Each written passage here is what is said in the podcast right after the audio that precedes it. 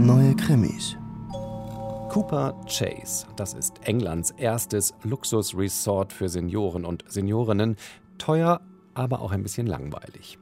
Vier der hochbetagten Bewohner treffen sich darum jeden Donnerstag im Puzzlezimmer, um sich bei Käsekreckern und Gin Tonic aus der Dose mit alten, ungelösten Kriminalfällen zu beschäftigen. Das ist ein vergleichsweise harmloses Vergnügen, doch dann wird der sogenannte Donnerstagsmordclub mit einem Gewaltverbrechen direkt vor der Haustür beglückt. Cooper Chase soll erweitert werden und einer der Investoren des millionenschweren Projekts wird mit einem Schraubenschlüssel erschlagen.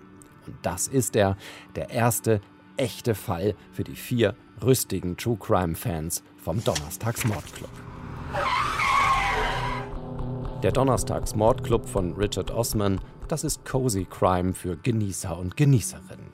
The Tuesday Night Club, der Dienstagabend-Club, so hieß damals Agatha Christie's erste Miss Marple-Kurzgeschichte. Und jetzt hat Richard Osman dem Ganzen vor der malerischen Landschaft der Grafschaft Kent ein Update verpasst. Zu einer WhatsApp-Gruppe konnten sich die rüstigen Hobbyermittler zwar bisher noch nicht durchringen, aber sie pflegen die doch recht lange Liste der Tatverdächtigen fein säuberlich in eine Excel-Tabelle ein, um dann nach dem Ausschlussverfahren zu arbeiten und erst einmal alle Kandidaten mit Rollator zu streichen.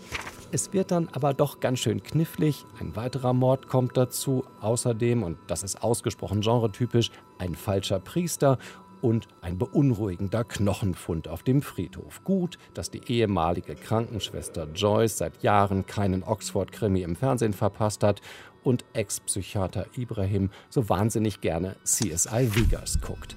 Das hilft natürlich. Der Donnerstags-Mordclub hat es allerdings nicht allein auf die Krimi-Bestenliste geschafft, weil Richard Osman so charmant und ironisch Traditionspflege betreibt.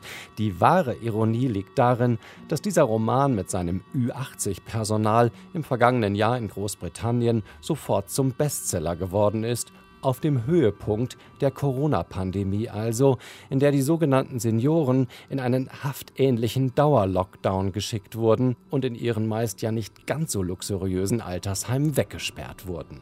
Alte, und ältere Menschen sind nämlich in Büchern wie auch im echten Leben nicht einfach nur putzig, sondern sie haben immer auch etwas Beunruhigendes. Vielleicht, weil sie der letzten Grenze näher sind als wir etwas Jüngeren. Oder, wie die Bewohner von Cooper Chase es formulieren würden, hier geht das Leben weiter, bis es am Ende angekommen ist.